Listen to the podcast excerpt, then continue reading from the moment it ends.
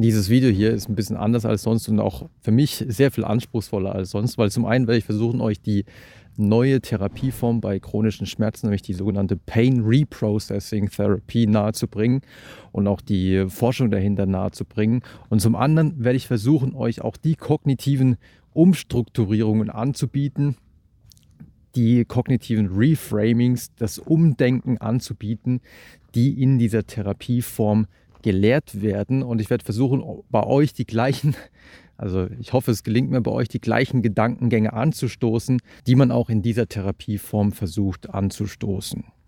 Der Grund, warum ich mich mit dem Thema auseinandergesetzt habe und auch wirklich wieder hunderte Studien gewälzt habe zum Thema chronische Schmerzen und vor allem äh, chronische Schmerzen im unteren Rücken, Lower Back Pain. Dazu gibt es auch wirklich unzählige Publikationen ist, einfach weil ich selber sehr starke chronische Schmerzen hatte. Also es ging dann so weit, dass ich höchstwahrscheinlich durch eine sehr einseitige sportliche Belastung, also ich habe früher sehr viel Tennis gespielt und wenn man gerade beim Aufschlag sehr weit in den Rücken reingeht, äh, könnte ich mir vorstellen, dass das nicht so ideal ist, wenn man das über viele, viele Jahre äh, macht. Und zum anderen habe ich natürlich auch insbesondere, als ich die Bücher geschrieben habe, immer wieder im Sitzen diese Bücher geschrieben und man sitzt da stundenlang ohne sich zu bewegen. Ist natürlich auch nicht ideal für den Rücken. Und demzufolge hatte ich dann wirklich über Jahre immer wieder Probleme im Rücken, was dann letztlich so weit ging, dass ich kaum irgendwo eine halbe Stunde sitzen konnte, weil dann irgendwo die Verspannungen eingesetzt haben und ich das Gefühl hatte, oh, mein Rücken ist ausgerenkt. Und tatsächlich ist er auch häufig ausgerenkt gewesen und ist auch heute noch ausgerenkt, aber heute habe ich die Schmerzen nicht mehr. Warum, werde ich euch gleich erzählen. Und ihr kennt vielleicht diese Standardübung, wo man dann die Beine so über Kreuz legt und dann knackt es im unteren Rücken und das ist bei mir eigentlich standardmäßig der Fall gewesen. Und natürlich habe ich dann das gemacht, was ich immer mache, wenn ich irgendein Problem habe, äh, egal ob psychischer oder physiologischer Natur. Ich habe natürlich unzählige Studien gewälzt und äh, bin dann auf eine beeindruckende Studie gestoßen, die auch hochrangig publiziert ist und noch gar nicht, also ist gerade mal ein Jahr her, wenn überhaupt, ähm, dass die publiziert wurde. Und in dieser Studie hat man eine neuartige psychologische Therapieform angewendet, nämlich die sogenannte Pain Reprocessing Therapy. Es geht also darum, den Schmerz nochmal neu zu verarbeiten, ihn neu zu bewerten vor allem, nämlich als gar nicht so problematisch, gar nicht so gefährlich, weil der Schmerz nicht dort entsteht, wo wir ihn spüren. Also in meinem Fall entsteht er gar nicht so sehr im unteren Rücken, sondern zu einem Großteil zumindest, ja, nicht, vielleicht nicht zu 100 Prozent, aber zu einem Großteil auch im Gehirn. Und dafür gibt es tatsächlich aus Forschungssicht, also dass der Schmerz zu einem Großteil auch psychologisch bedingt ist und im Gehirn entsteht, dafür gibt es aus Forschungssicht wirklich unzählige Belege, so konnte man gerade bei Rückenschmerzen zeigen, dass bei bis zu 85 Prozent der Fälle gar keine endgültige körperliche Ursache gefunden werden konnte. Also da wird häufig über Schmerzen berichtet und die Schmerzen werden auch, ich will das gar nicht in Abrede stellen, die Schmerzen werden auch empfunden. Also wenn das Gehirn die Schmerzen macht, dann fühlt es sich trotzdem an wie Schmerzen. Aber häufig wird über Schmerzen berichtet, obwohl an der Stelle im Rücken gar nichts vorliegt. Also da ist gar, keine, gar kein Bandscheibenvorfall oder sowas. Oder der Bandscheibenvorfall ist tatsächlich oben im Rücken, aber nicht an der Stelle, wo die Schmerzen berichtet werden. Und auf der anderen Seite ist es häufig so, dass Menschen über Schmerzen berichten, bei denen man dann im Magnetresonanztomographen überhaupt nichts findet. Der Rücken sieht wirklich perfekt aus, kein Bandscheibenvorfall, kein gar nichts. Und trotzdem berichten die Patienten über enorme und den Alltag sehr beeinträchtigende Schmerzen. Aber die stark psychologische Komponente des Schmerzes zeigt sich auch in anderen Bereichen.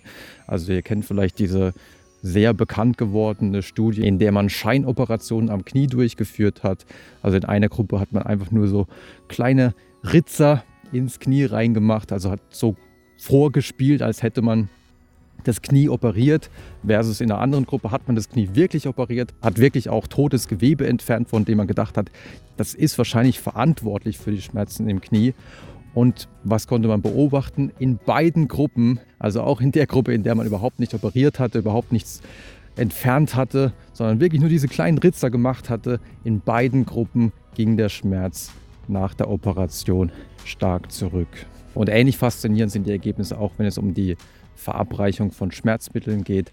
Da kann man zum Beispiel auch beobachten, dass wenn ein Arzt ein Schmerzmittel verabreicht, die Wirkung deutlich größer ist, als wenn zum Beispiel ein Computer bestimmt, wann das Schmerzmittel verabreicht wird und man auch gar nicht genau weiß, ob und wann man jetzt ein Schmerzmittel bekommen hat. Und wenn man dann diese beiden Verabreichungsformen vergleicht, dann kann man ja sehen, wie groß ist der wahre Effekt des Schmerzmittels versus dem zusätzlichen psychologischen Effekt, dass dann nämlich jetzt ein Arzt kommt, dem man zutraut, dass er einem die Schmerzen nimmt, von dem er auch die Erfahrung gemacht hat, dass er einem in der Vergangenheit die Schmerzen genommen hat. Und dann sieht man, dass ein erheblicher Teil, wirklich ein sehr großer Teil der Wirkung des Schmerzmittels eigentlich auf diese Komponente zurückgeht und dass hier der Placebo-Effekt ähm, und die Erwartung, die man hat, schon eine sehr, sehr große Wirkung hat. Und es gibt natürlich auch anekdotische Berichte, die in eine gleiche Richtung gehen, wie zum Beispiel der Fall eines Arbeiters, der sich einen Nagel durch den Schuh gerammt hat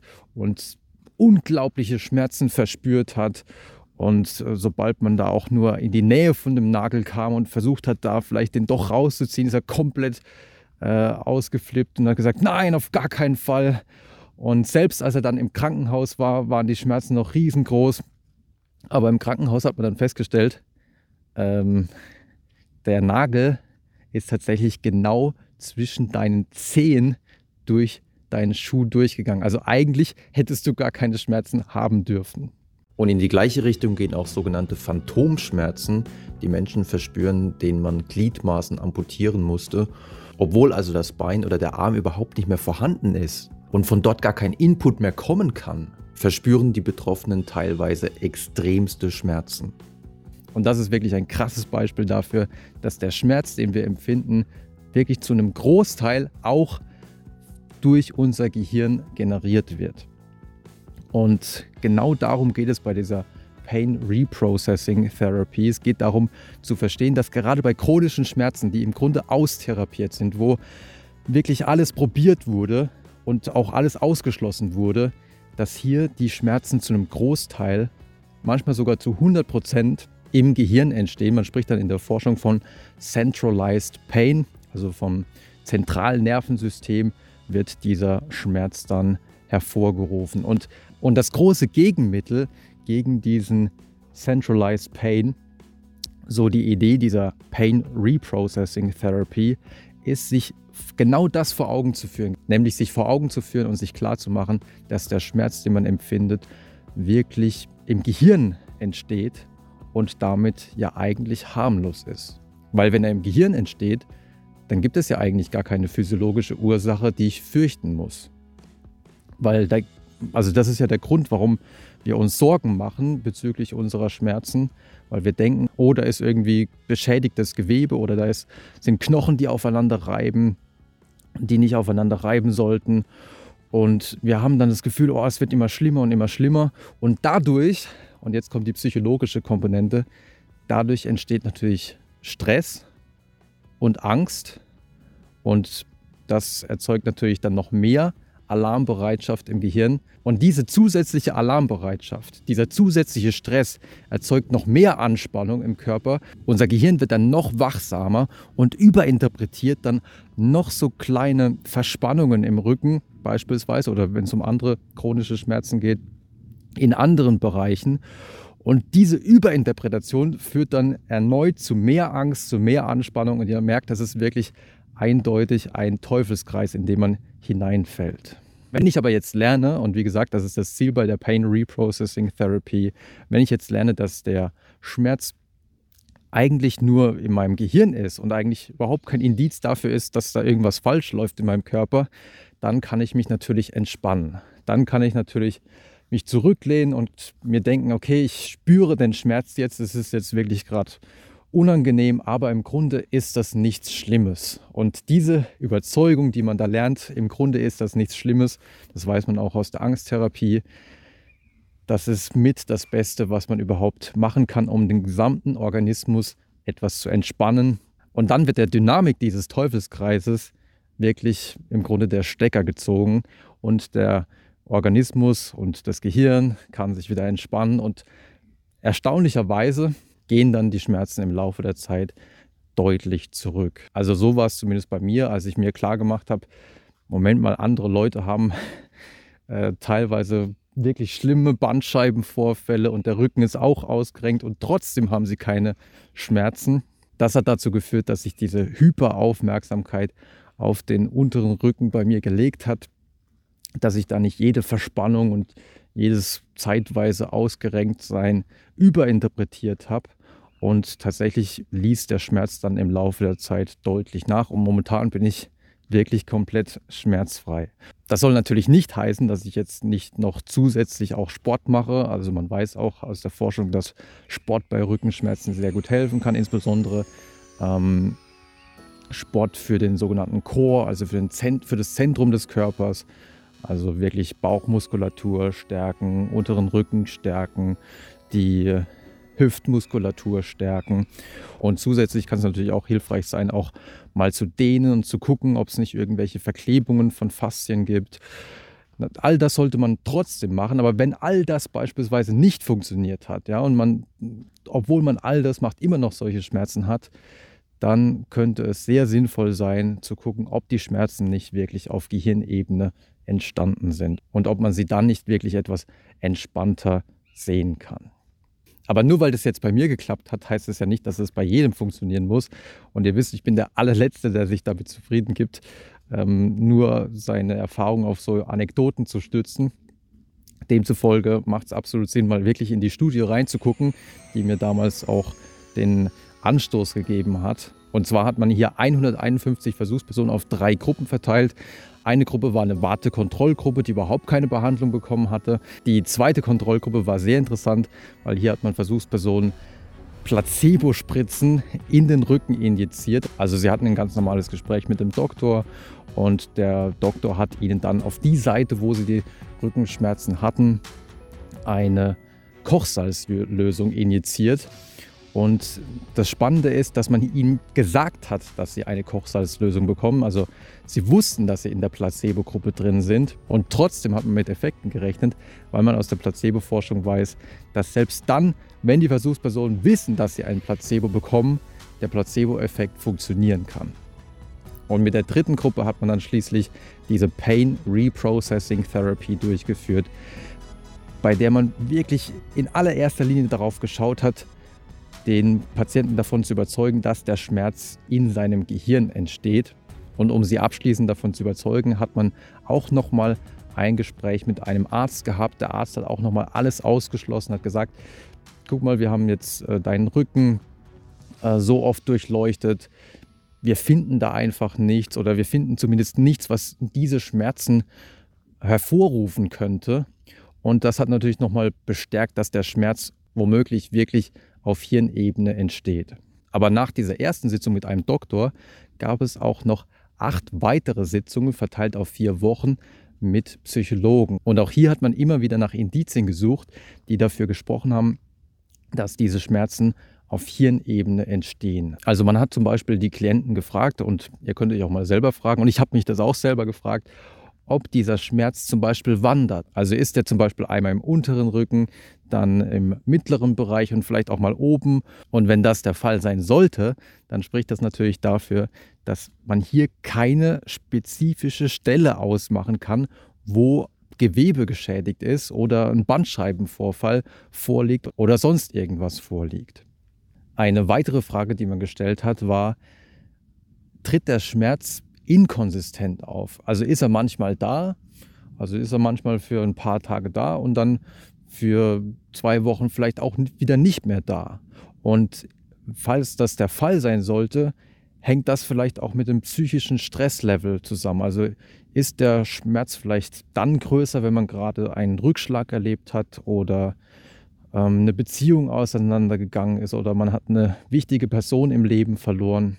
Wenn das der Fall sein sollte, dann wäre das natürlich auch wiederum ein Indiz dafür, dass der Schmerz eigentlich im Gehirn entsteht und nicht wirklich auf eine Schädigung im Körper zurückzuführen ist, weil da würde man ja eher erwarten, dass bei einer bestimmten Bewegung der Schmerz immer da ist und nicht ein paar Mal ist er nicht da und ein paar Mal ist er da. Ebenfalls abzuklären wäre, ob vielleicht auch andere psychische Erkrankungen vorliegen, ob man vielleicht mit Depressionen oder Zwangsstörungen oder vor allem auch mit Ängsten zu kämpfen hat. Oder vielleicht hat man auch die Diagnose Fibromyalgie mal bekommen. All das sind auch Indizien dafür. Gerade bei Ängsten ist es ja so, dass der Körper dann permanent in Alarmbereitschaft gesetzt ist und dann dieser Teufelskreis in Aktion tritt, den ich vorhin beschrieben habe. Man spürt andauernd in den Körper hinein, spürt dann vielleicht eine Kleinigkeit, wird dann in Alarmbereitschaft gesetzt, weil man denkt, oh Gott, da ist schon wieder was. Und diese Alarmbereitschaft erzeugt Stress und Stress erzeugt dann wiederum mehr Schmerzen. Und die mehr Schmerzen erzeugen dann wiederum mehr Stress und so weiter, mehr Angst und so weiter und so fort.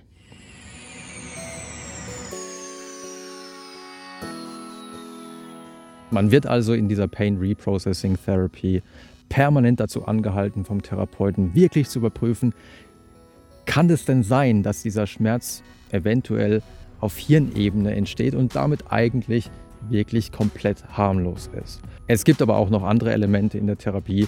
Auch Achtsamkeit spielt eine Rolle, weil man nochmal in den Schmerz hineinfühlen soll, ohne die negative Bewertung, sondern einfach den Schmerz auch dann ziehen oder lernen soll, den Schmerz einfach ziehen zu lassen, ohne Bewertung. Und auch das Einüben von Selbstmitgefühl spielt eine sehr große Rolle. Auch hier zeigt sich dann sehr häufig, dass man mit anderen Menschen sehr viel mehr Geduld hat, sehr viel mehr Nachsicht hat als mit sich selbst. Das ist bei mir auch der Fall. In der Hinsicht habe ich auch noch Entwicklungspotenzial. Aber diese Veränderung der Sicht auf sich selbst, dass man nicht mehr mit sich umgeht wie so ein Drill Sergeant, sondern dass man auch mal ein bisschen mehr Mitgefühl mit sich selber hat, auch mal sich selbst etwas äh, positiver zuspricht und vielleicht auch in so in den Du-Dialog reinkommt und sich sagt, wenn man gerade die Schmerzen hat, ja, du, das sind wirklich gerade unangenehme Schmerzen, aber höchstwahrscheinlich werden die Schmerzen gerade im Gehirn produziert und von daher brauchst du dir da keine großen Sorgen machen. Ein letztes Element in dieser Therapie, auch in der Hinsicht unterscheidet sie sich vielleicht auch von anderen ähm, kognitiven Verhaltenstherapien ist auch, dass man mit viel Humor arbeitet, dass man einfach auch wieder positive Emotionen zulässt und dann auch einfach mal, ähm, also der Therapeut erzählt dann auch einfach wirklich teilweise dumme Witze, sodass einfach die Situation sich ein bisschen entspannen kann und man auch mal wieder lachen kann und nicht länger so verbissen sein muss. So sah also im Großen und Ganzen die Therapie aus. Und im Vergleich zu den anderen beiden Gruppen, im Vergleich zur Wartekontrollgruppe, in der nur 10% nach Ende der Studie ähm, keine Schmerzen mehr hatten, beziehungsweise nur noch ganz klein bisschen Schmerzen hatten, waren es in der Pain Reprocessing Therapy immerhin 66 Prozent. Also 66 Prozent hatten nach der Therapie entweder gar keine Schmerzen mehr oder nur noch so ein ganz klein bisschen. Und das waren auch deutlich mehr als in der Placebo-Gruppe, in der man die Spritzen mit Kochsalzlösung in den Rücken injiziert bekommen hatte.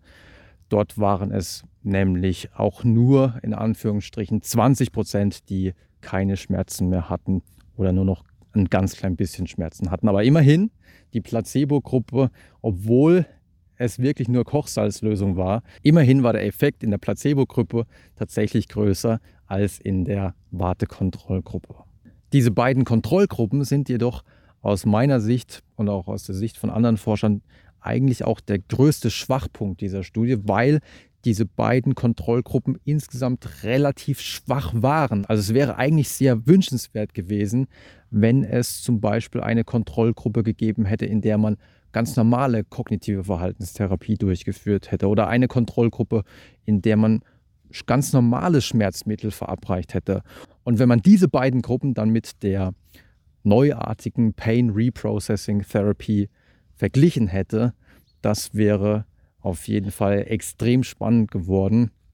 Und solche Studien stehen natürlich für die Zukunft noch aus. Nichtsdestotrotz im Vergleich zur Wartekontrollgruppe und im Vergleich zur Placebo-Gruppe waren die Ergebnisse wirklich schon beeindruckend und man findet in kaum einer anderen randomisierten, kontrollierten Studie, in der man eine psychologische Behandlung von chronischen Schmerzen durchgeführt hat, sei es durch Verhaltenstherapie oder kognitive Verhaltenstherapie, derartig große Effekte. Also im Moment ist die Pain Reprocessing Therapy wirklich mit das Beste, was die Forschung zu bieten hat.